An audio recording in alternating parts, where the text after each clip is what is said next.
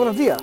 Junto con saludarlos esperando que se encuentren bien, les habla Ricardo Consiglio, economista jefe y estratega LATAM en Zurich Asset Management Chile. Hoy voy a comentarles acerca de los últimos desarrollos del tercer retiro de los fondos de pensiones. La discusión acerca del tercer retiro de los fondos de pensiones ha continuado generando cierta tensión en el ámbito político y distintas autoridades económicas locales e internacionales han analizado los efectos de este. La semana pasada, la Cámara de Diputados aprobó el proyecto del tercer retiro de los fondos de pensiones. Cabe señalar que en esta oportunidad también se incluye el retiro asociado a las rentas vitalicias.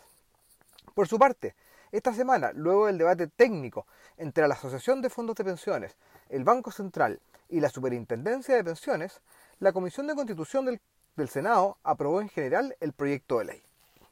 Dentro de esta discusión, la Superintendencia de Pensiones señaló que de aprobarse este retiro, más de 5 millones de afiliados quedarían sin recursos en sus cuentas individuales y que el total de recursos a retirar podría alcanzar los 19.600 millones de dólares, por sobre los 36.300 que ya han sido retirados.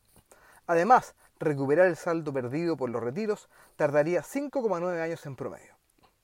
Sobre el retiro de rentas vitalicias, Macías comentó que permitiría el pago de alrededor de 2.634 millones de dólares. Asimismo, el presidente del Banco Central señaló que el retiro de los fondos de pensiones ya no puede evaluarse como un fenómeno aislado, sino que se está convirtiendo en un proceso repetitivo y acumulativo, que en la medida que va teniendo beneficios decrecientes, sus costos se van incrementando.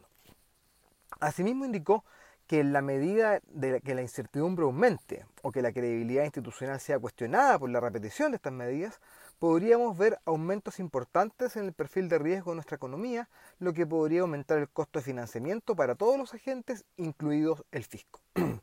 Dentro de su presentación, también señaló que hoy el Instituto Emisor tiene una menor capacidad para mitigar el impacto en el mercado, ya que la participación en bonos bancarios y activos líquidos que se mantienen en los portafolios de inversión de los fondos de pensiones han disminuido. También se refirió a la regresividad de este nuevo retiro, el que principalmente beneficiaría a las personas con más ahorro. Un tercer punto a destacar de la presentación de Marcel es el menor impacto en crecimiento económico de este tercer retiro. Mientras el Banco Central estimó que en el primer y segundo retiro el impacto sobre el PIB fue de 1.8 y 1 punto porcentual eh, respecto del PIB respectivamente, este tercer retiro tendría un impacto de 0.6 puntos del PIB. De todas formas, el Instituto Emisor clarificó que utilizará las herramientas disponibles para mitigar el impacto en el precio de los activos. En cuanto a las siguientes etapas del proyecto de ley, hoy miércoles se debería votar en particular en dicha Comisión de Constitución y mañana ser discutido en el Senado. Si el Senado aprobara el proyecto tal cual salió de la Cámara de Diputados, la iniciativa podría ser despachada desde el Congreso esta misma semana. Por su parte, el gobierno también ha realizado importantes anuncios esta semana. En primer lugar, anunció cambios al ingreso familiar de emergencia, flexibilizando los requisitos para recibirlo, lo, que incrementaría la cobertura de este beneficio desde 10 millones a 13 millones de personas. Esta flexibilización generaría un costo adicional para el fisco del orden de los 1.900 millones de dólares, con lo que el total de recursos comprometidos para el IFE pasarían de 3.600 millones de dólares a 5.500 millones de dólares. Y si a esta cifra le agregamos el bono clase media, ambos beneficios generarían transferencias directas por 7.900 millones de dólares. Según lo que señaló el gobierno, a la fecha han transferido a las personas directamente del orden de 15.000 millones de dólares.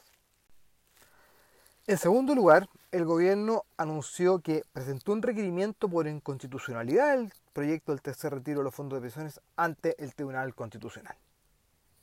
Esperamos que este comentario haya sido de su interés. Y recuerden que pueden encontrar toda la información acerca de nuestros productos y fondos en nuestro sitio web zurich.cl. Muchas gracias y que tengan una muy buena semana.